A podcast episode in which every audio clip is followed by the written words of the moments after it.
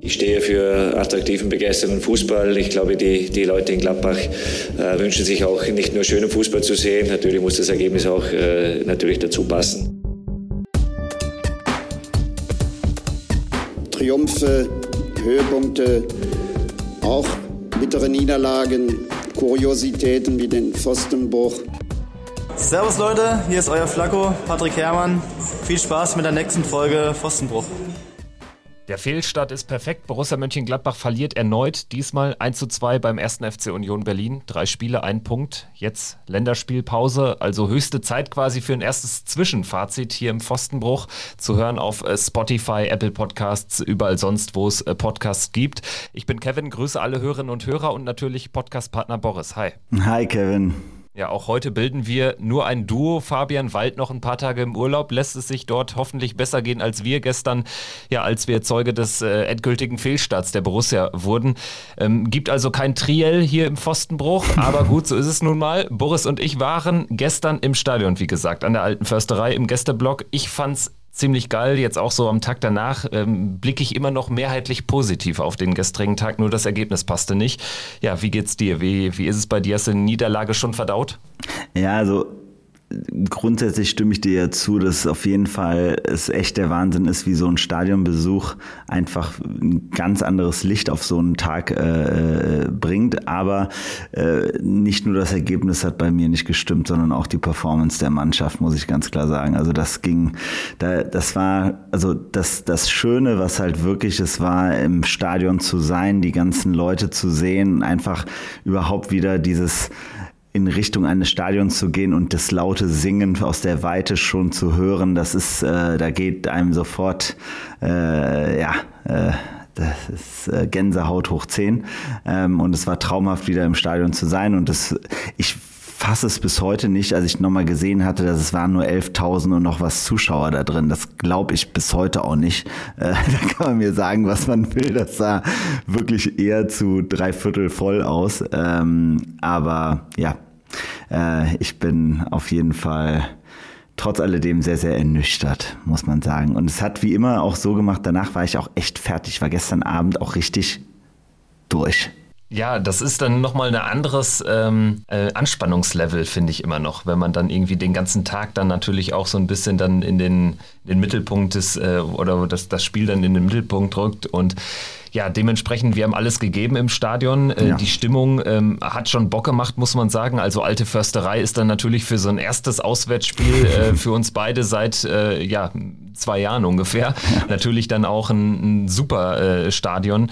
Und äh, generell, ich fand es auch krass. Also gerade, ich glaube, es hängt damit zusammen, dass es natürlich ähm, zu 75 Prozent echt ein Stehplatzstadion ist und dadurch wirkt es eben dann nochmal voller vielleicht. Ja. Ähm, jetzt im Gästeblock ähm, ist es nur da aufgefallen, fand ich, dass man doch relativ viel Platz hatte und nicht so dicht an dicht stand, dass es eben ähm, jetzt auch kein, kein Ausverkauf der Gästeblock war, sondern nur halbe Kapazität.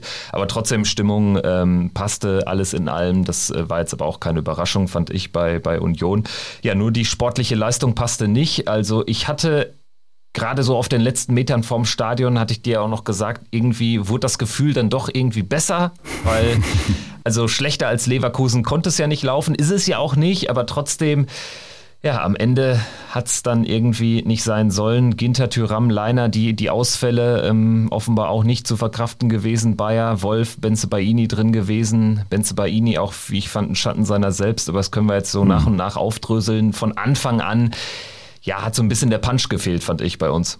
Ja, aber man muss ja jetzt schon sagen, wir kommen jetzt langsam in so eine äh, Dauerschleife von Gründen, warum es nicht läuft. Ne? Also gegen Bayern war das noch so dieses, ja, okay, Ne, immerhin, man hat einen Punkt geholt, auch wenn man mehr hätte haben können, aber naja, es war halt immerhin ein Punkt. Äh, gegen Leverkusen, naja, das kann mal, da sind wir halt überfahren worden und wir hatten einfach Match-Pech äh, über das ganze Spiel hinweg. Ähm, jetzt gegen äh, Union stehen wir plötzlich wieder da und sagen halt so, ja, jetzt, ne, eigentlich so schlecht war die Performance vielleicht ja nicht ähm, und nur knapp verloren, äh, aber trotzdem haben wir verloren gegen Union und ähm, ganz klar, egal wie. Äh, das äh, kann nicht, äh, können nicht unsere Ansprüche sein unter normalen Bedingungen, unter den Voraussetzungen, denen dieser Verein in den letzten Jahren gearbeitet hat und auch äh, bei der Zusammenstellung des Kaders äh, in der aktuell immer noch hochrangigen äh, Qualität. Ja, ganz ehrlich, das Problem ist, dass uns ein Verein wie Union aktuell, also was jetzt nur die, die Performance gestern betrifft oder auch der Saisonstart, ja, hat uns ein bisschen den Rang abgelaufen und das ist eine Entwicklung, die sollte uns zu denken geben. Ja das Spiel gestern, in der, gerade in der ersten Halbzeit, ich habe nochmal geschaut, 73 Prozent Ballbesitz. Am Anfang, äh, am Ende waren es dann etwas unter 70. Trotzdem natürlich, ähm, dann weißt du schon, auch wenn du das Spiel nicht gesehen haben solltest, weiß man, wie so ein Spiel dann gelaufen ist. Und das war wieder so eine Blaupause von Borussia wir, wir haben den Ball, lassen den viel zirkulieren, dann auch immer viel hintenrum, von links nach rechts, dann ein bisschen durch die Mitte, dann wieder äh, ein, ein weiterer Querpass etc. pp. Aber ganz ehrlich, auch in der ersten Halbzeit, wo dann 73 Prozent Ballbesitz sogar am Ende da stehen, ein Wert, den ja eigentlich nur Bayern München erreicht in den letzten Jahren. Bis auf diese Halbchance am Anfang und dann dieses Ding äh, von, von Hannes Wolf war es ja nur die dicke Chance von Flo Neuhaus, nachdem äh, Hofmann da durchgebrochen war und an Lute gescheitert ist. Neuhaus musste ihn machen, das wäre das 2-1 gewesen noch vor dem Halbzeitpfiff. Aber das ist deutlich zu wenig, was da dann bei rausgekommen ist an Chancen. Das ist wirklich einfach nur noch ähm, das ist halt so eine Brot, wir sind halt bei diesen ganzen, ich meine, wie gesagt, ja, über die letzten, äh, letzten Stunden auf Twitter wurde es ja mehrfach kommentiert, ne? Also dieses, die, diese ganze, äh, es ist halt brotlose Kunst, es ist halt äh, nicht äh, zwingend. Ähm, es fehlt äh, die absolute, äh, auch der absolute Wille, auch die Aggressivität. So, ich meine, also ich weiß ja noch, wie ich dich zur Halbzeit gefragt habe, haben wir überhaupt einen Foul gespielt auf unserer Seite mal? Also haben wir, ich war, um ehrlich zu sein, ich war mir nicht mehr sicher, ob wir überhaupt, ich glaube, wir hatten einmal eine Situation, wo uns ein, äh, wo erst ein Vorteil für Union gepfiffen wurde und wo das dann im Nachgang nochmal als Foul gepfiffen wurde. Aber ansonsten habe ich mich in der ersten Halbzeit nicht an einen Foul erinnert. Ähm, und wir spielen in, bei der alten, in, auf der alten Försterei. Also wir spielen gegen äh, Union Berlin. Die sind so giftig an uns ran gewesen, äh, wie, wie kaum jemand anders und haben aber die ganze Zeit den klassischsten, einfachsten und normalsten Fußball überhaupt gespielt. Und ich meine ja auch dieses ganze, diese Ballzirkulation. Ja, also wir wissen es ja noch alle aus der Favre-Zeit. Ähm, die hat uns damals ja zwar auf der einen Seite auch schon immer wieder ein bisschen genervt, aber auf der anderen Seite hatten wir halt diese Explosivität dann in den richtigen Momenten.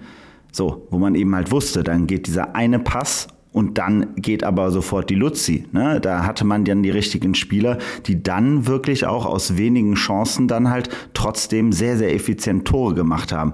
Und bei uns habe ich im Moment so das Gefühl, da, da passt es halt an allen Seiten nicht. Also wir, da ist, da ist, wir brauchen viel zu lange für die Zirkulation. Wir, wir, wir schaffen es nie, den, den, den Gegner vor äh, gefährliche Situationen zu stellen. Der Gegner kann sich immer in Ruhe auf alles vorbereiten. Der weiß, aus der zweiten Reihe wird nicht geschossen geschossen, der weiß, es wird nicht mit langen Bällen gespielt, der weiß, äh, es wird über die Flügel versucht, irgendwie die Steckpässe zu spielen und sobald er sich einmal äh, darauf eingestellt hat, sind wir einfach zu leicht ausrechenbar. Und das haben wir von Anfang an äh, gestern auch wieder absolut gezeigt. Das war, ähm, wie gesagt, am Anfang dachte man noch so, vielleicht, ach ja, das war noch so ganz, also die, die Dominanz, die Gladbach ja schon gezeigt hat in den ersten Minuten, war ja definitiv da, aber ähm, die war halt nie zwingend. Ja, ganz ehrlich, in so einem Spiel hast du so lange ein gutes Gefühl, bis du den ersten kapitalen Fehler dir leistest, der dann natürlich auch, äh, wie es kommen musste, oder ich sag mal so, der spätestens der zweite, dritte Fehler war dann auch äh, gleichbedeutend mit der Unioner Führung. Genau. Dann äh, machst du noch einen, einen, weiteren richtigen Bock aus einer eigenen Ecke heraus, wo Stindel dann äh, den äh, Unionern den Ball in den Fuß spielt. Äh, das war dann letztlich das 2-0, spielt Union natürlich auch klasse aus, aber trotzdem ich finde, weil du jetzt auch gerade sagst, am Anfang hatte man noch das Gefühl, ja, das kann vielleicht was werden. Ging mir auch so, aber in der Retrospektive muss man sagen, das war nicht das erste Mal so, dass man ja. das im Nachhinein gesagt hat. Das war auch gerade in der letzten Saison total häufig ja. so. Du hast gefühlt, oder nicht nur gefühlt, du hast richtig viel Spielkontrolle, du äh, dominierst, aber du bist halt vollkommen harmlos in der Offensive und dann gelingt es dir nicht mal, wenn dann du in einer kritischen, äh, äh, im kritischen Bereich auf dem Spielfeld einen Ballverlust hast, dann gelingt es dir nicht mal, ein taktisches Foul zu machen, wo wir bei dem Thema wären. Und äh, man kann es auch äh, in der Statistik sehen. Bayern hat 21 Fouls nach drei Spieltagen, das ist der geringste Wert und nur ja, also nur die Bayern haben noch weniger als wir. Borussia 22 Fouls, drei Spieltage, das sind weniger als acht im Schnitt. Und ja, gestern bei Union gerade in der, in der Phase, ähm, als dann äh, das, das 2-0 anrollte, da musst du einen Foul machen. Also das ist auch nicht entschuldbar. Ja, also wir haben es ja die ganze Zeit gesehen, wie oft waren diese Situationen, wo wir da am eigenen Strafraum äh, den Gegner haben spielen lassen und auch ganz lange einfach wirklich diese, diesen Raum dem Gegner immer wieder gelassen, während du auf der anderen Seite gesehen hast, wie sobald ein Neuhaus, sobald ein Kramer, sobald ein Hofmann an den Ball kam, stand denen sofort jemand auf dem Fuß. So, und da waren wir einfach gefühlt in der Abwehr, aber auch im defensiven Mittelfeld, aber auch in der Offensive, einfach im Pressing nicht präsent. Und das ist halt einfach, damit, damit müssen wir uns dann, da müssen wir uns dann keine, keine Gedanken machen darüber, ob wir es vielleicht mehr hätten verdient haben können. Das ist ja natürlich, jeder weiß, dass Borussia gut äh, technisch schön Fußball spielen kann, gar keine Frage. Aber der Gegner weiß mittlerweile sehr, sehr einfach, wie man diese Mannschaft aushebeln kann. Der weiß ganz klar, wenn man einfach nur nach Schema F den Gegner halbwegs unter Druck setzt und dann äh, in der Offensive ein bisschen giftig bleibt, dann wird man seine Chancen bekommen. Weil das, und das Allerschlimmste war ja wirklich, ähm, äh, jetzt in der, in der ersten Halbzeit, aber auch in der, sogar auch noch am Anfang der zweiten Halbzeit, dieses, diese unfassbare, ähm, stoische Art von uns gewesen, dass wir es immer versucht haben, von, von, also vom, vom Torwart aus, den, den, die Spieleröffnung halt ähm, kurz gespielt auf die äh, Außenverteidiger oder auf die Innenverteidiger zu spielen und damit versuchen, sich rauszukombinieren gegen einen Gegner wie Union, die halt wirklich nur darauf gewartet haben. Die haben ja wirklich immer geguckt, spielen wir, versuchen wir uns da irgendwie hinten rauszukombinieren, alles klar, geben wir denen den ersten Ball, super, sobald die den ersten Ball haben, gehen wir volle Kanne drauf und dann machen wir denen das Leben zur Hölle. Und das, da haben wir uns andauernd selber einladen lassen, genau in diese Falle zu tappen. Und damit wurden wir andauernd unter Druck gesetzt. Und wir haben uns ja nicht im Ansatz daraus äh, befreien können. Man hat natürlich dann später auch gesehen, dass selbst mit den langen Bällen uns das nicht wirklich viel weiterhilft, weil wir dafür auch das falsche Spielermaterial wiederum haben auf dem Platz, mit dem wir gar nicht diese Option haben, damit dann gegen so starke äh, Zweikämpfer äh, wie, wie gegen Union eben halt zu bestehen.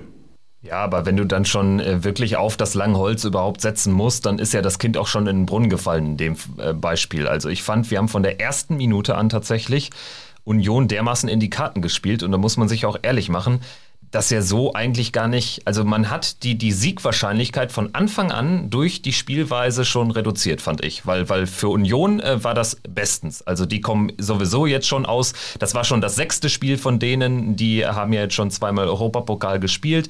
Und äh, ähm, sie wissen natürlich auch, Borussia, äh, was, was wir für einen Fußball spielen. Und das kam denen gestern entgegen. Union lebt auch gerade natürlich von diesen Spielen, gerade in der alten Försterei, jetzt 18 Spiele ungeschlagen und da waren einige fußballerisch mhm. bessere, bessere Mannschaften dabei. Und trotzdem macht man es denen wieder so einfach. Man liest aber gleichzeitig auch dann äh, Stimmen, wenn man in lokalen Medien äh, mal Urs Fischer gegenliest oder so, dann liest du so durch die Blume auch, ja, uns ist auch bewusst, dass jetzt Mannschaften anders gegen uns spielen werden. Warum haben wir das nicht gemacht? Wir haben genau den gleichen Fehler gemacht, den, den alle, ich sag mal, Großen bei Union gemacht haben. Und dann ist Union halt im Vergleich zu Mainz, Augsburg, Fürth, Bielefeld, die natürlich auch einen ähnlichen Ansatz verfolgen. Dann haben sie mit Max Kruse und Taivo Avoni eine echt brillante Sturmspitze und gerade Kruse ist für mich die Rolle von ihm. Der ist eigentlich nicht existent auf dem Platz, finde ich. Also er, er, er, er, er ist da irgendwie so ein Schienenspieler, und ähm, hat gar nicht so viele Ballkontakte, aber wenn, dann hat er die, die, die vernünftigen Ballkontakte, die gefährlichen. Und so ein Spieler fehlt uns und generell aber auch so eine Spielidee fehlt uns und ähm, die fehlt bei 0-0. Wenn du dann 2-0 hinten liegst, dann ja, fehlt uns dann auch ein Spieler für Langholz, das ist klar. Aber äh, dass es schon so weit kommt, ist natürlich dann schon auch darin begründet, dass man irgendwie von Anfang an Union in die Karten gespielt hat. Du weißt noch, wie wir letzte Woche haben wir ja darüber gesprochen. Ne? Da haben wir ja noch, äh, habe ich ja noch gesagt, äh, Park the Bus äh, sozusagen, äh, was sicherlich ein bisschen übertrieben war, aber eben halt, es hat ganz klar gezeigt, die Arten, wir sind, wir sind vollkommen naiv in dieses Spiel gegangen äh, von der Anlage her gegen einen Gegner, wo man ganz klar weiß, wie die gerne Fußball spielen. Nämlich, das ist genau deren Fußball. Die brauchen nur ein paar Chancen, sind aber körperlich eben halt so robust, dass man es eben halt nicht einfach hat ähm, und dann bringt einem halt 70 Prozent Ballbesitz bringen einem gegen Union eben halt gar nichts. Und es war ja auch nicht so, dass Union gestern geilen Fußball gespielt hat. Das war ja nicht so, dass die äh, super stark waren. So, ja, wir richtig. haben den ein, also der Lute hat im Gegensatz zu Sommer hat Lute einfach den Ball immer nach vorne geprescht. Also erstmal hat er ihn zwei Minuten lang in der Hand gehalten und dann hat er nach vorne geprescht. So die Verteidiger genauso einfach mal langer Ball, langer Ball. Da war, da war, die wussten ganz klar, die kombinieren sich jetzt bestimmt nicht aus der Verteidigung raus in den Sturm. Überhaupt gar keine Sache hat die überhaupt nicht interessiert. So, die waren mega straight in ihrem Spiel, aber die wussten ganz klar, wenn es bei uns mal kritisch wird, dann sind die sofort präsent, dann hauen die sofort dazwischen und die, die auch die allein die Gefahr. Ich meine, wir, das war ja wirklich so. Ich meine, wir haben es ja alle gesehen. Wir fingen ja wirklich, wie gesagt, eben noch ganz nett an, aber schon dieser erste Ball, dieser erste Ball auf den zweiten Pfosten, der ja schon fast reingegangen war, ähm, der war ja brenzlig hoch zehn. Der, der hätte schon ohne weiteres reingehen können. Und der war im Gegensatz zu, zu, zu unseren äh, Situationen, merkte man denen ja an, dass die anscheinend in ihrer ganzen Schusstechnik bei Union wesentlich besser drauf sind mittlerweile, dass die jeden Ball auf jeden Fall sehr, sehr gefährlich aufs Tor bekommen können. Und nicht so wie bei uns, wo man das Gefühl hat, jedes, also drei Viertel aller Bälle, die aufs Tor gehen, verrutschen oder sind aus einer ganz schlechten Position geschossen oder sehen einfach nur amateurhaft aus. Also das kommt natürlich dann hinzu, dass wir äh, vorne dann aber auch wirklich nicht mal irgendwie jemanden haben, der dann auch mal aus der zweiten Reihe ein Ding äh, zieht. Äh, Zakaria hat es versucht, also der hat das Spiel ja dann ja. doch deutlich mehr an sich gerissen. Das war ein, äh, eine wichtige Einwechslung, können wir vielleicht gleich auch noch näher drauf eingehen, wenn wir so über das Personal sprechen. Aber ähm, wenn man mal ehrlich ist, auch in den Favre-Jahren, weil du Favre auch anfangs jetzt angesprochen hattest. In den Favre-Jahren hatten wir ganz, ganz viele Spiele, die eigentlich so liefen. Viel Ballbesitz, dahin hat uns äh, Lucien ja auch transformiert. So, und dann auf die ein, zwei Szenen warten. Der Unterschied ist aber, und das jetzt nicht erst seit äh, Marco Rose auch, äh, das hat eigentlich schon früher angefangen. Seit ein paar Jahren geht uns defensive Stabilität flöten. Vollkommen. Uns gelingt es kaum noch mal wirklich äh, äh, Spiele zu absolvieren, auch gerade in Heimspielen. Das ist auch etwas, was uns letztes Jahr ja. so viele Punkte gekostet hat. Diese Heimspiele gegen Augsburg, äh, Stuttgart etc. pp. Wir haben die unter Favre in einer beeindruckenden Konstanz gewonnen und zwar das Standardergebnis war immer so 1-0, 2-0. So. Und das Problem ist dann auch wieder, dass gestern du, du legst dir dann halt wirklich wieder gegen eine Mannschaft, die eigentlich, ich sag mal so drei bis vier Chancen hatte, davon zwei richtig gute. Legst du dir zwei Dinger ins Nest. Du selbst hast die, hast dann letztlich ja auch genauso viele Torszenen und dann, dann können auch Leute auf die Abschlüsse gucken oder so. Selbst in Leverkusen war die Abschluss, die Torschussstatistik relativ pari-pari, aber natürlich kamst du nicht in die Nähe eines Unentschiedens. Absolut. Zumindest. So, und, und das äh, ist ein Grundproblem, finde ich. Also das ist jetzt auch nicht erst irgendwie was Neues. Ja, aber da sind wir wieder bei jeglicher, uns fehlt jegliche taktische Variabilität. Und ich glaube, ich meine, es wurde ja gestern auch schon und heute auch schon auf, auf Twitter echt schön geschrieben. Der positive Aspekt aus der ganzen Sache ist ja für mich der, ich glaube, Adi Hütter lernt diese Mannschaft jetzt sehr schnell kennen. Und zwar ihr wahres Gesicht. Und das ist auch etwas, was uns allen jetzt auch mal bewusst sein muss im Vergleich zur letzten Saison. Weil ich fand, in der letzten Saison haben wir uns das alle teilweise sehr, sehr einfach gemacht, immer in Marco Rose den Bösen zu sehen. So, ähm, wir haben die Mannschaft da ganz schön aus der Verantwortung gelassen. So, und ähm, jetzt muss uns allen bewusst sein, die Mannschaft steht da jetzt auf dem Platz. Vor allen Dingen die Spieler, die wir als Fans auch immer als den tollen, harten Kern sehen, ähm, stehen da die ganze Zeit schon auf dem Platz. Ne? Kramer, ähm, Stindl. Ja, die, die ähm, Führungsspieler, ne? ne? Also, das sind ja alles die äh, angeblich äh, tollen Spieler, auf die wir als Fans uns ja immer so drauf verlassen sagen und das sind, die sind so super, auch Toni Janschke, ne? Ähm, die machen jetzt bisher in dieser Saison bisher zeigen die eben halt genau das nicht, was sie eigentlich brauchen, nämlich Führungsqualitäten und wirkliches. Ähm, äh, wir wir wir reißen uns jetzt zusammen und wir wir wir kommen jetzt einen Schritt weiter und am schlimmsten fand ich auch diesen, diesen, diesen Tweet, äh, der gestern super gut das auf den Punkt gebracht hat.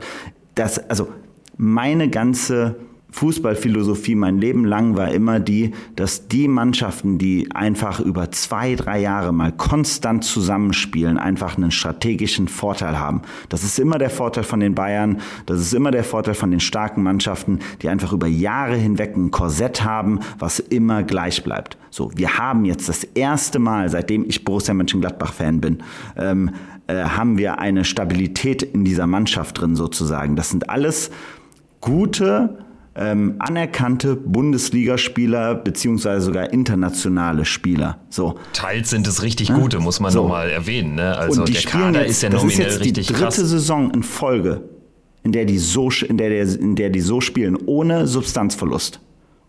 Und das ist das, was mir gerade tierisch auf den Senkel geht, dass das uns überhaupt passieren kann. Und ja, man kann natürlich sagen, ähm, wie viele Mannschaften haben letztes Jahr aus den drei Spielen gegen Union, gegen Leverkusen und gegen Bayern nur einen Punkt geholt. Da gibt's auch definitiv nicht viele, so gar keine Frage. Aber das kann ja, wir haben auch nur zwei mehr gemacht, ne, muss man mal jetzt sagen. Also Bayern 3-2 geschlagen. Ähm, das hätte auch diesmal passieren können aber trotzdem, das sind auch immer Quervergleiche, die, die bringen einen auch nicht weiter. Genau, weil wir stehen hier am Anfang einer Saison und zwar, also wie gesagt, es, das, das ist mein, meine große Hoffnung gerade, ist einfach, es wird jetzt sehr früh am Anfang der Saison uns allen bewusst, dass das eben halt kein leichter Ritt wird. Das wird keine einfache Saison werden. Das, was man vorher sich auch schon hätte vorstellen können, dass der Start in, in die Saison schwierig ist, mit einer schwierigen Transfersituation, mit einer schwierigen Situation, dass viele Spieler aus der aus, äh, aus der EM kommen und so weiter und so fort und eben halt ähm, viele Leute auch verletzt sind. Ist gar keine Frage so. Aber es, das, das sind alles Probleme, die haben andere Vereine auch, die haben andere Mannschaften auch. Es ist gerade noch alles ein bisschen äh, vogelwild, was da in der Bundesliga gerade abgeht, auch wenn man die Defensiven sich der anderen Vereine anguckt. Aber dann kann es nicht sein, dass wir aus so etwas null Kapital schlagen. Gegen Bayern haben wir am Anfang in den ersten zehn Minuten daraus Kapital geschlagen. So, aus der Verunsicherung. Weil aber natürlich auch ein Spiel gegen Bayern für Borussia Mönchengladbach immer eine andere Anmutung ja, hat. Ganz genau. Du kannst da aus einer ganz anderen Rolle heraus agieren. Du bist nicht Und wenn ich jetzt auch mal rückblickend drauf, also häufig, das ist vielleicht auch ein bisschen Hokuspokus, aber häufig hat man so als Fan ja ein Gefühl vor einem Spiel oder in der Woche vor einem Spiel. Mit Abstand das beste Gefühl vor einem Einzelspiel hatte ich vor dem Bayern-Spiel. Definitiv. Das da war sind wir so. ja froh, dass also, wir jetzt gegen die wieder einen Pokal spielen. ja, ja, im Prinzip äh, können wir gleich auch noch drüber reden. Das ist wahrscheinlich, also ganz ehrlich, geschockt hat mich das jetzt gestern Abend auch nicht mehr.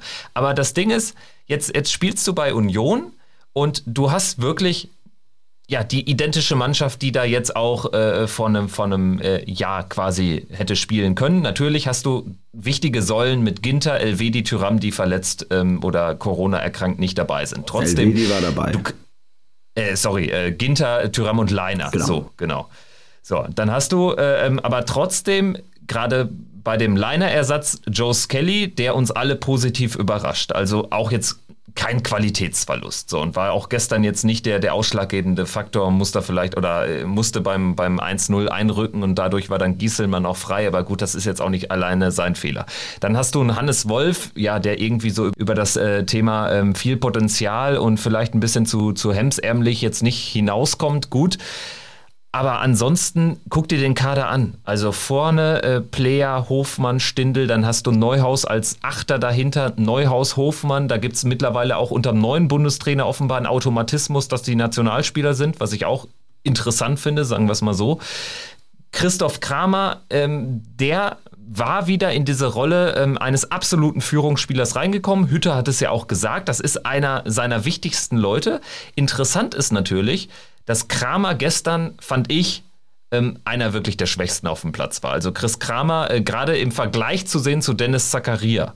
Also das war Licht und Schatten, fand ich. Und, ja, also ähm, wobei ich auch sagen muss, für mich war Neuhaus genauso problematisch. Also ich, also ne, das sind, also Flo Neuhaus hat gestern einfach ähm, mit seinen, ähm, also mit seiner Spieleröffnung, das war einfach hochproblematisch, weil er andauernd äh, quasi, also wenn er gemerkt hat, es war keiner frei, dann ist er einfach quasi reingelaufen in die Probleme.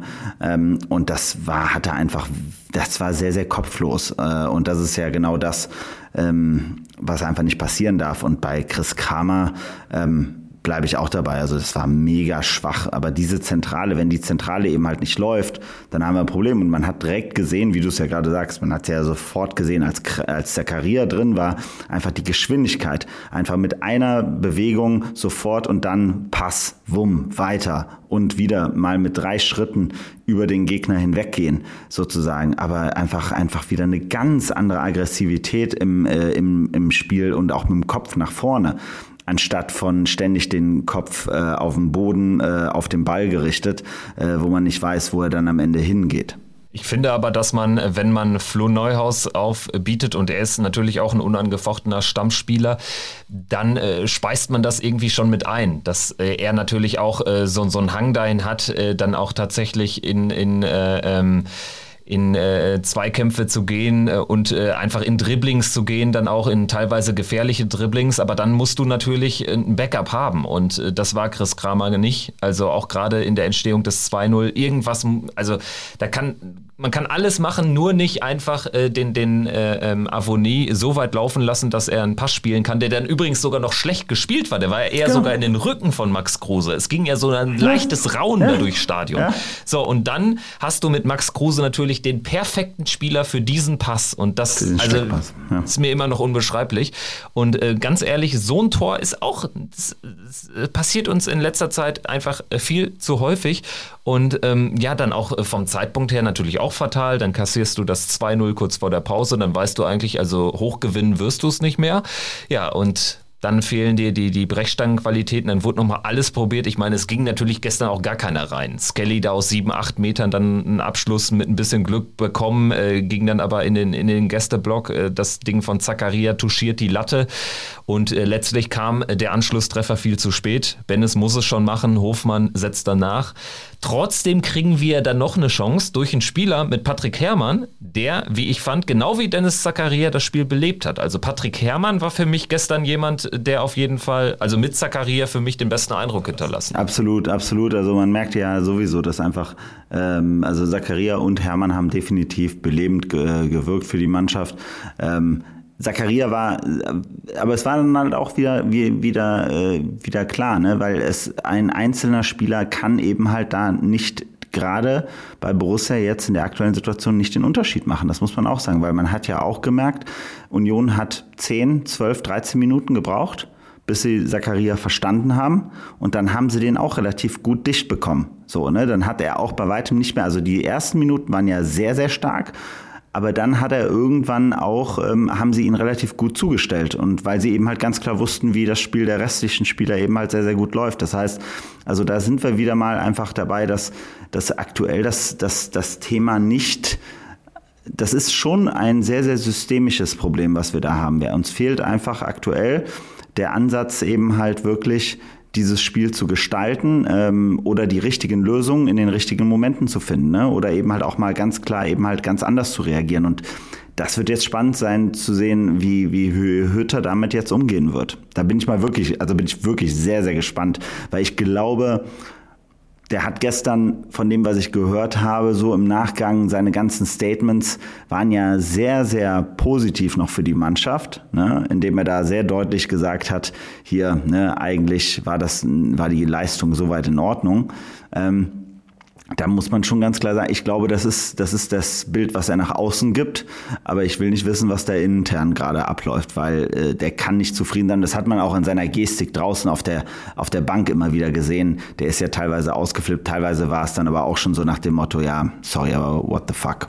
Das Problem könnte natürlich jetzt sein, dass, ähm, weil wir jetzt hier ein, systemischen, ein systemisches Problem letztlich ausmachen, du wirst Spielermaterial technisch jetzt nichts mehr ändern können. Also äh, das Transferfenster ist zwar noch bis morgen 31.08. Mitternacht offen, aber Max Eberl hat ja jetzt schon angekündigt, also ähm, es wird kein Spieler mehr Borussia verlassen, es sei denn, da kommen irgendwelche ganz astronomischen Summen. Ähm, also man sollte niemals nie sagen, aber ich denke, man kann davon ausgehen, dass nichts mehr passieren wird, weder auf der Abgangsseite noch auf der Zugangsseite. So, dann musst du mit dem Spielermaterial, was du jetzt hast, arbeiten. Embolo wird sehr wahrscheinlich gegen Bielefeld zumindest wieder eine Option sein. Davon kann man ausgehen, weil jetzt zwei Wochen äh, Zeit sind. Übrigens auch äh, total kurios, dass er für die Schweizer Nationalmannschaft nominiert worden ist. Aber man liest jetzt irgendwie für zwei Tage oder so nur zum Kennenlernen mit. Wahrscheinlich wird er dann einmal einen Kaffee getrunken und dann geht es wieder zurück. Aber egal, auf jeden Fall. Ähm, die, die, die Doppel-6, ich weiß noch, wie wir nach Kaiserslautern in unserer ersten Folge darüber gesprochen haben, als wir den Kader durchgegangen sind und eigentlich unisono ausgemacht haben, ein Problem gibt es da nicht. Oder gibt es das jetzt vielleicht doch? Ich meine, du hast jetzt bald kommt Kone, dann hast du äh, sogar einen Spieler mehr, als du eigentlich ähm, ja, erwartet hast, weil natürlich alles davon ausging, dass Zakaria den Verein wechselt. Das ist aber vom Tisch. So.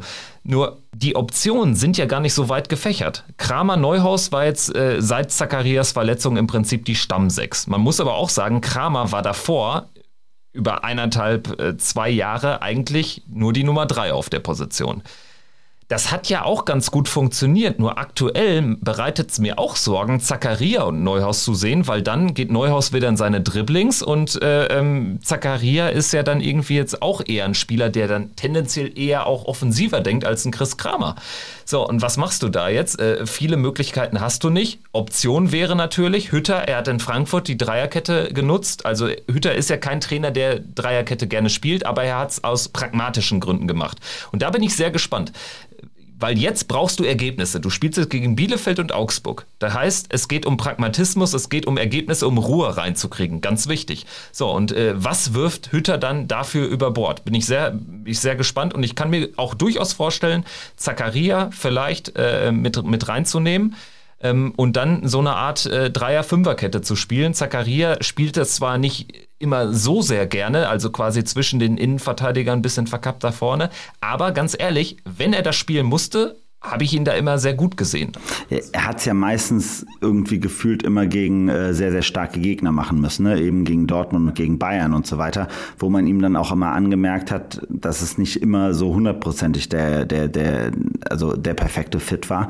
Ähm, Trotzdem nicht, äh, keine klaren Fehler gemacht, fand ich. Ja, genau, genau. Aber ich fand aber auch, man hat ihm immer angemerkt, das waren ja teilweise war es schon Harakiri immer mit ihm. Ne? Also da waren so ein paar Aktionen dabei, wo er halt immer dann schön nochmal im letzten Moment aushelfen treffen, also nochmal wieder alles begradigen musste. Aber also ich glaube halt wirklich jetzt diese Spiele gegen, gegen also Bielefeld und äh, Augsburg, da muss uns einfach bewusst sein, das müssen sechs Punkte werden. So, und wenn das nicht sechs Punkte werden, dann wird es nur noch eine Frage geben, kann Hütter äh, Abstiegskampf? So, und das wird, das wird spannend sein zu sehen, ne? Also, weil, weil da wird dann halt einfach die, die, wird die, wird die mediale Berichterstattung eben halt entsprechend werden. Da wird die Unruhe in der Mannschaft entstehen, ähm, sozusagen. Also, und sorry, wenn es dann keine Unruhe gibt, dann haben wir noch ein ganz anderes Problem in dieser Mannschaft wieder mal. Ne? Dann sind wir nämlich wieder beim äh, Schwiegersohn, äh, bei der Schwiegersohn-Mannschaft, äh, sozusagen. Ähm, das ist halt schon so, so ein Thema. Wir müssen müssen. Ich, ich weiß noch nicht so genau, wie Kone ist. Also da bin ich halt mal sehr, sehr gespannt drauf. Grundsätzlich glaube ich, für Hütter wäre so ein Kone-Typ äh, und Zakaria wäre eigentlich sein, eher seine Art äh, zu spielen. So, wir haben noch mit einem Luca Netz, der jetzt Step by Step immer mehr reinkommt, auch nochmal sicherlich eine Option, der auch nochmal ein bisschen mehr Geschwindigkeit und auch Robustheit reinbringt äh, mit einem Benze Baini da auf der Seite. Also das Problem ist ja, also oder nicht das Problem, sondern das Schöne ist ja eigentlich, dass wir spielerisch über die Qualität, die wir im Kader haben, mache ich mir überhaupt gar keine Sorgen. Also dass wir haben ja genügend gute Spieler. Uns fehlt aber einfach, da ist halt aktuell, ich weiß nicht, Motivations, da ist ein Kopf, da ist eine Kopfsache irgendwo auch nicht ganz äh, sauber. Und wir haben einfach auch diese, diese Giftigkeit, Tore zu schießen. Äh, die fehlt halt sicherlich auch. Und ähm, da sehe ich halt, da hatten wir auch gestern lange ja noch drüber gesprochen, das ist, und das ist ein Thema, was wir auf jeden Fall auch thematisieren sollten, ist eben halt, dass wir einfach in der vordersten Reihe einfach zu schwach bestückt sind. Da haben wir zu wenig Leute, die halt wirklich einfach Torjägerqualitäten haben und darüber hinaus dann im Mittelfeld überhaupt gar keine Torgefahr. Und das ist dann halt richtig bitter. Was, was ich ja auch in der letzten Folge angesprochen habe, und das ist ja auch so ein bisschen mein Take, also ich hätte gerne schon noch eine Alternative für vorne und das hat gar nichts damit zu tun, dass Tyram gerade fehlt, dass Embolo fehlt. Klar. Ne? Also du hast jetzt in der Breite da ein Problem, einfach bedingt dadurch, dass zwei Spieler jetzt nicht dabei waren und Tyram auch länger nicht dabei sein wird. Trotzdem hast du einfach einen gewissen Spielertyp überhaupt gar nicht im Kader. Du hast äh, viele, die da so rumfluktuieren, äh, Player mal links, dann Tyram mal links, Tyram mal vorne, Embolo mal 10 mal vorne irgendwie. Du kannst das nicht richtig greifen. Und wenn, wenn ich sehe, Kruse, Avonie, Union, also in die Sturmspitze bin ich ein bisschen verliebt, ehrlicherweise, aber dann trotzdem kommt bei Union Berlin immerhin noch ein Cedric Teuchert von der Bank, ein Vogelsammer Behrens. Das sind dann auch eher Spieler so aus dem unteren Regal der Bundesliga. So irgendwie, die könnten auch bei einem Aufstiegskandidat der zweiten Liga spielen. Ne? Aber trotzdem ist es irgendwie sehr stimmig, sehr, sehr breit. Und äh, klar, wir spielen nicht in Europa. Aber man muss sich bewusst machen, dieser Kader war auch im letzten Jahr schon so. Also klar, du hattest dann noch Lazaro, dafür hattest du, hast du jetzt, also nicht, nicht, nicht äh, ähm, für die Position, aber zumindest nominell von der Breite des Kaders. Jetzt hast du Netz noch dazu geholt, Kone ist dabei. Aber äh, äh vom, vom Saldo her bist du, äh, was die, was die Kaderanzahl ähm, äh, betrifft, die Spieleranzahl, bist du fast bei plus minus null. Und das war also auch schon eine, äh, ein Problem, eine Gefahr in den Europapokal-Zeiten. Ähm, ich glaube aber trotzdem nicht, dass es jetzt irgendwie das, das Kernproblem ist. Also wir müssen es auch schaffen, mit dieser Aufstellung, die da gestern bei Union gespielt hat, gegen Bielefeld und Augsburg sechs Punkte zu holen. Und trotzdem wissen wir alle, jetzt mit einem Punkt aus drei Spielen ohne irgendwelche, ich will jetzt auch nicht davon reden, manchmal hat man das Gefühl, ja, das wären eh nur Bonuspunkte gewesen. Also es kann nicht unser Anspruch sein, dass wir jetzt eine Niederlage bei Union schon einspeisen, nur weil wir da jetzt auch äh, ähm, in den letzten Jahren immer nicht so gut aussahen und weil Union in der letzten Saison einen Punkt besser war als wir. Also das darf nicht sein, dass wir da jetzt eine Niederlage einspeisen. Fakt ist, wir haben richtig viel Druck und gegen Bielefeld bin ich schon sehr gespannt. Unter Marco Rose hat das in der schlechten Phase sehr gut funktioniert. Bielefeld wurde zertrümmert von uns 5-0. Das hätte auch höher ausgehen können. Ähm, also ich glaube, es kann wieder ähnlich laufen. Wenn dann der Knoten platzt, dann kann das so ein klassisches Knotenplatzspiel werden, wie damals, als äh, Favre ging und Schubert dann da war und Augsburg abgeschossen wurde. Also würde ich jetzt mal wirklich als Option sehen.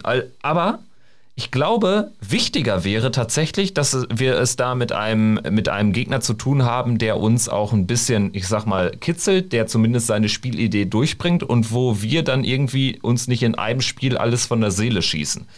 Weil wir müssen jetzt da hinkommen, dass wir, dass wir im Normalfall diese Spiele Bielefeld-Augsburg wirklich über die gesamte Saison hinweg gewinnen. Wir haben jetzt die Punkte in Leverkusen und Union gelassen. Das heißt aber auch, dass wir jetzt tatsächlich gegen diese nichts mehr liegen lassen dürfen, jetzt in der Frühphase der Saison. Genau, also und, und muss halt einfach bewusst sein, das werden jetzt zwei Spiele werden, wo alle erwarten, dass wir das Spiel machen und wo der Gegner Beide Gegner werden sich schön entspannt zurücklehnen und sagen, lass die mal kommen. Wir, wir machen schön Druck, äh, wir sind schön eng auf den Zweikämpfen drauf und vorne gucken wir einfach mal, was dabei passieren kann. Und das sind beides Mannschaften, die können gut kontern. Die können gut auch, die schießen auch gerne mal Tore.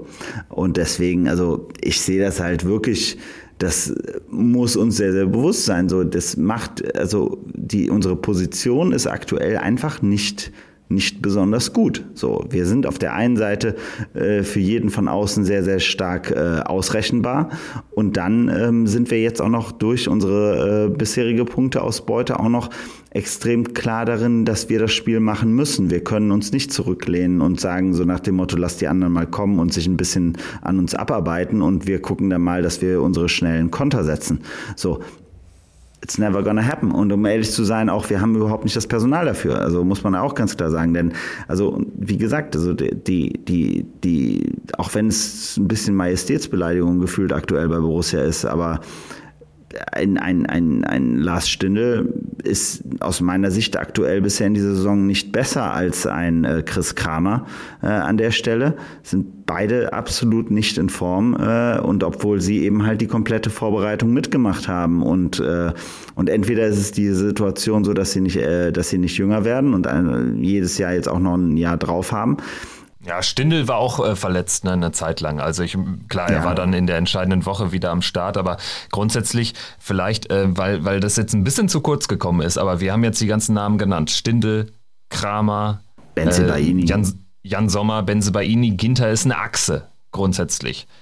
Fehlen uns denn da tatsächlich die, die äh, richtigen Beißer? Würdest du das äh, ähm, sagen? Also es ist ja jetzt auch ein Thema, was, was bei Twitter diskutiert wird in der Borussia-Bubble.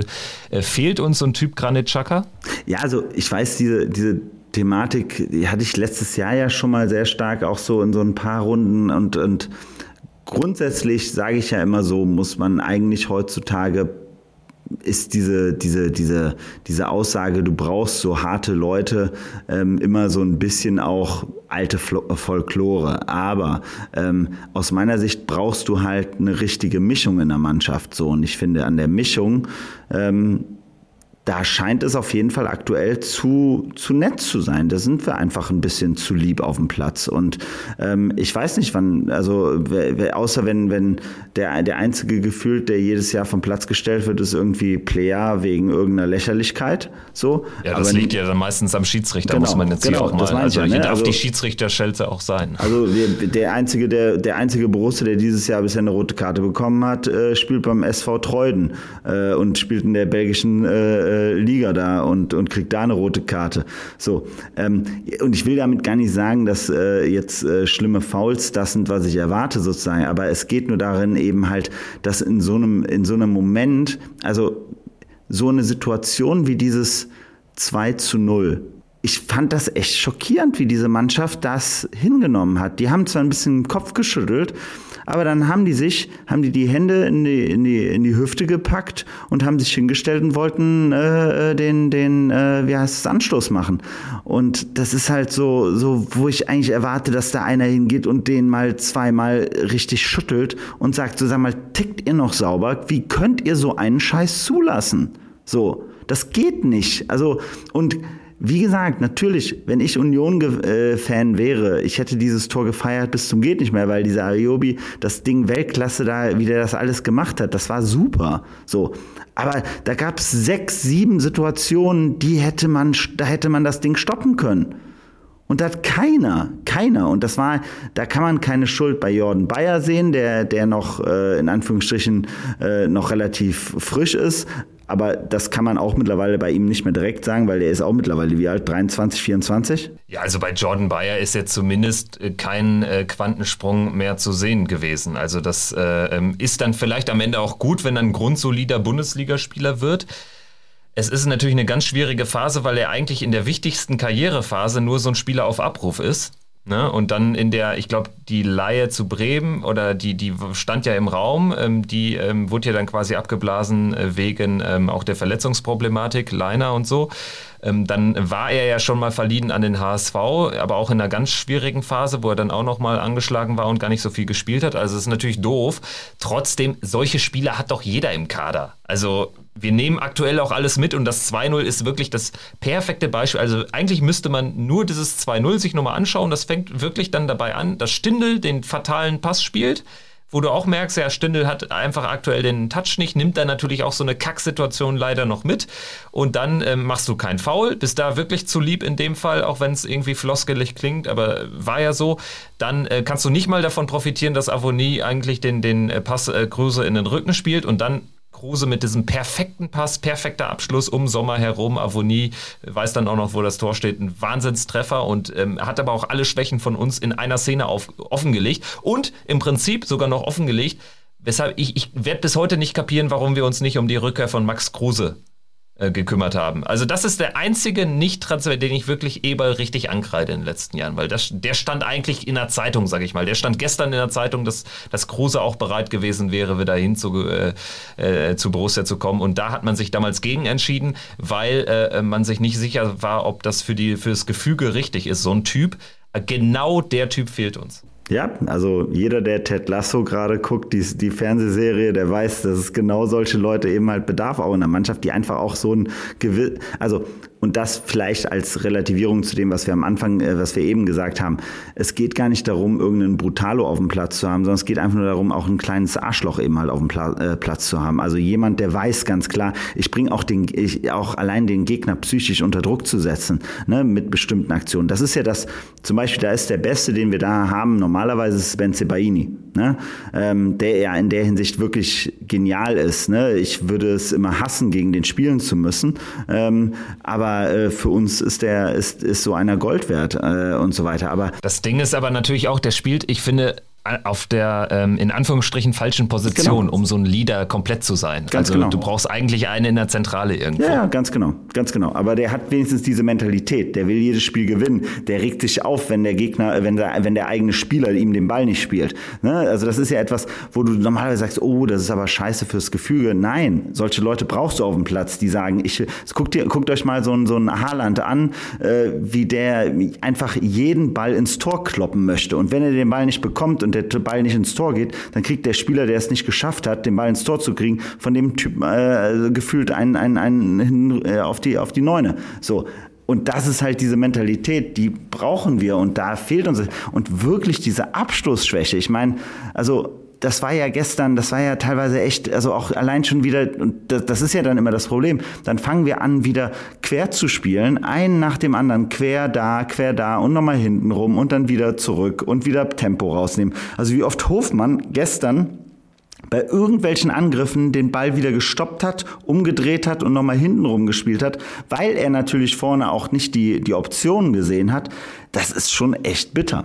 Also da, ähm, das, das tut einem dann wirklich sehr, sehr, sehr weh, ne? weil wir hatten ja wie viele Situationen und auch dann diese fehlende Galligkeit, auch von, von, von Player. Ich meine, der konnte, glaube ich, zwei, dreimal relativ gut aufs Tor laufen, ist aber jedes Mal abgelaufen worden. Ja, ich, ich, fand aber erstmal gut, dass er sich häufig irgendwie, ich fand, er war gar nicht so schlecht im Spiel, phasenweise, Der dann Player. gut irgendwie auch die, genau, ja, die, die, klar, die Bälle klatschen ja. lassen aber natürlich nie in so eine richtig äh, krasse Abschlusssituation gekommen.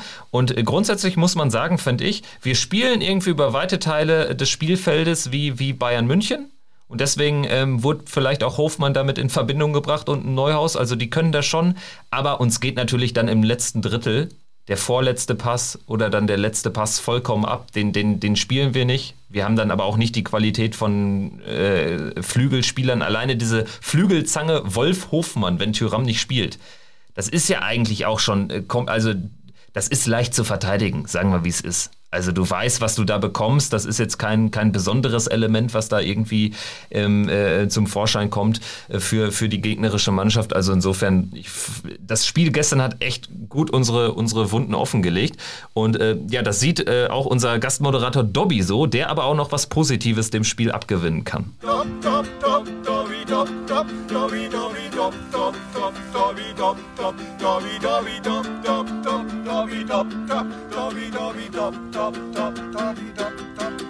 Meine Fresse, was war das gestern für ein Spiel, ey? Hammerkrass. Wir haben ja nicht schlecht gespielt, aber was nützen 66 Prozent am Ballbesitz, wenn im Endeffekt in der ersten Halbzeit komplett die Effektivität gefehlt hat. Und äh, Union hat in der ersten Halbzeit aus drei Chancen zwei Tore gemacht. Auch in der zweiten Halbzeit war es nicht wirklich viel, viel besser von uns, fand ich. Ja, wo man einfach sagen muss, dass der Sieg durchaus verdient war für Union, weil die einfach bissiger waren und, und das mehr wollten.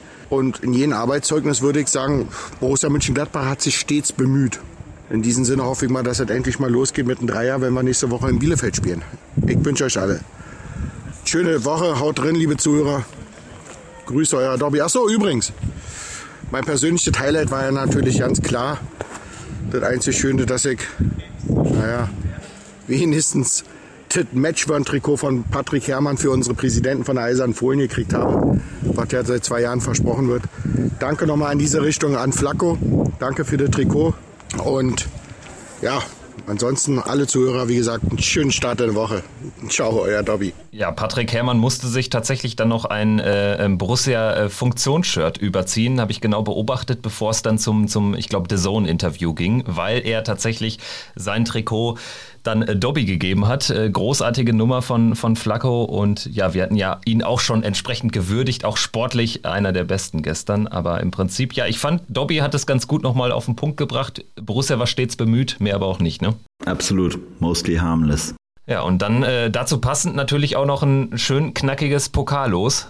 Gestern Abend, wir waren, äh, hatten uns gerade voneinander verabschiedet, Berlin-Friedrichstraße. Ich äh, bin gerade aufs Fahrrad gestiegen, war gerade bei mir zu Hause angekommen und ähm, die letzte Meile auf dem Fahrrad. Ja, da hatte ich dann natürlich auch den Blick in die, in die Kicker-App in dem Fall. Und ja, Borussia Mönchengladbach Heimspiel dachte ich, geil, also schon mal irgendwie da ein bisschen Glück wenigstens gehabt, aber als dann die Bayern gezogen wurden, ja, war die Freude dann irgendwie auch relativ gedämpft, wobei ich dem Ganzen irgendwie auch ein bisschen was abgewinnen kann, weil ich sag mal so, die Bayern muss man wahrscheinlich irgendwann sowieso bezwingen und wenn, dann zumindest zu Hause in einem Spiel, wo das Finale noch ganz weit entfernt ist wo, und wo dann ein bitteres Ausscheiden im Elfmeterschießen auch nicht ganz so bitter wäre. So sehe ich das mittlerweile. Ich weiß nicht, wie es dir geht. Ja, ab, absolut. Also ganz ehrlich, ähm, es wäre ja normalerweise, und so hatten wir es ja alle, glaube ich, vorhergesagt, es wird entweder Leipzig oder Dortmund, also äh, also um einen richtig beschissenen Sonntag noch abzurunden, wäre es genau so etwas gewesen. Ähm, wurde es dann nicht. Äh, stattdessen wurde es der FC Bayern. Ähm, uns muss halt bewusst sein, also grundsätzlich sehe ich das ja genauso, aber ähm, es ist halt ich glaube schon, dass die Bayern bei dem Spiel mit extrem viel Schaum, Schaum vom Mund äh, antreten werden, weil die wollen einfach, äh, die hat dieses 1-1, glaube ich, ziemlich genervt. Ähm, so. Und wenn man sieht, wie die jetzt auch schon wieder unterwegs sind, ähm, wollen die eigentlich am liebsten wieder jeden Gegner überrollen. Ähm, und das werden die auch versuchen in dem Spiel. Da müssen wir einfach es gucken, dass wir bis dahin eben halt in der Verfassung sind, wo wir dagegen halten können ähm, und dann auch wirklich ähm, im richtigen Moment Moment dann die, die Nadelstiche setzen können. Aber da sind wir ja bei dem genau dem, was wir eben schon gesagt haben. Gegen Bayern ist es immer ein ganz anderes Spiel. Da sind wir in einer ganz anderen Rolle. Ähm, da würde auf jeden Fall der Park äh, komplett äh, stramm hinter uns stehen ähm, und äh, wird dafür sorgen, dass wir da auf jeden Fall eine entsprechend geile Atmosphäre haben werden.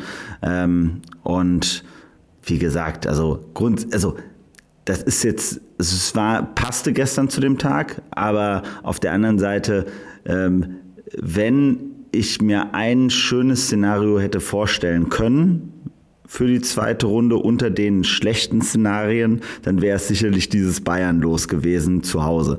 So. Deswegen schauen wir jetzt einfach mal. Aber wenn man sich anguckt, wie die anderen Mannschaften da jetzt schon wieder ausgelost wurden, da wird mehr, also, das würde ich mir einmal wieder wünschen bei Gladbach. Am Ende dann äh, Dortmund, Leverkusen, Karlsruhe und Ingolstadt noch im Pott. Und natürlich gibt es für Dortmund und Leverkusen beides sogar Heimspiele gegen die Zweitligisten. Also das ist natürlich dann der Unterschied. Und ja, vom Losglück sind wir weitgehend befreit, wenn man mal von Elversberg in der zweiten Runde in der letzten Saison absieht. Ähm, das Spiel findet statt 26. oder 27. Oktober zwischen Berlin auswärts, also Hertha auswärts, oder ähm, und äh, Bochum Heimspiel. Also da dann zwei Heimspiele innerhalb von drei drei, vier Tagen gegen Bayern und Bochum. Die Bayern ähm, spielen in dem Monat auswärts unter anderem in Leverkusen in der Liga, in, bei Benfica in der Champions League und ähm, auch noch bei Union in, in der Liga. Also es ist eine deftige Woche für die. Und was ich auch so ein bisschen vernommen habe, um nochmal auch die Kehrseite der Medaille zu sehen, die Bayern ähm, haben auch schon, ich sag mal, zumindest Respekt. Also in den, in den äh, sozialen Medien bei Twitter hatte, ich's, äh, hatte ich mehrere Kommentare von Bayern-Fans gesehen, die gesagt haben, ja, also das ist im Prinzip das absolute Horror los. Und das muss man auch mal, also die Statistik lügt da nicht. Und äh, ich glaube, die Bayern-Fans äh, hätten sogar lieber in Dortmund gespielt. Absolut. Ich meine, okay, Bayern gegen Dortmund, da freut sich Bayern immer. Also das ist halt ja für die äh, ein Standard, äh, die auseinanderzunehmen. Ähm, aber äh, eben halt für, für, für uns, wie gesagt, also definitiv. Ich glaube am Ende, wenn es wieder gegen Dortmund gewesen wäre, gegen Rose, ich hätte einfach nur, also dann wäre gestern Abend der Abend komplett im Arsch gewesen. Ähm, aber äh, so, äh, wie gesagt, ich, ich habe genau das Gleiche. Also die ganzen Bayern-Fans haben sich bei mir gemeldet, die fanden es alle kacke. Also die waren richtig genervt darüber, die fanden das überhaupt nicht toll. Ähm, und äh, obwohl die ja jetzt gerade schon wieder, wie gesagt, äh, gut vorweg marschieren. Ja, also ich hoffe mal, uns gelingt da ein ähnlicher Coup wie Holstein Kiel in der zweiten Runde in der letzten Saison. Das wäre dann das zweite Zweitrunden aus für die Bayern in Folge im Pokal. Hätte es wahrscheinlich auch äh, schon äh, nicht so oft gegeben in der langen ähm, Pokalgeschichte der Bayern.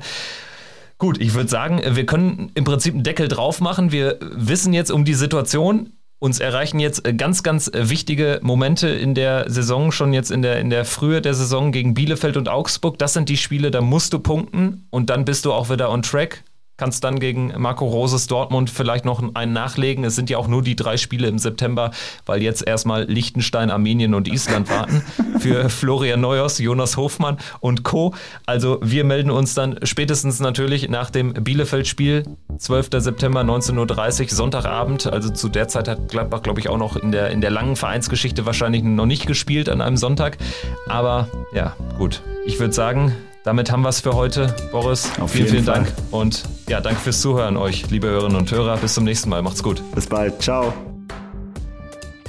Triumphe, Höhepunkte, auch bittere Niederlagen, Kuriositäten wie den Pfostenbruch.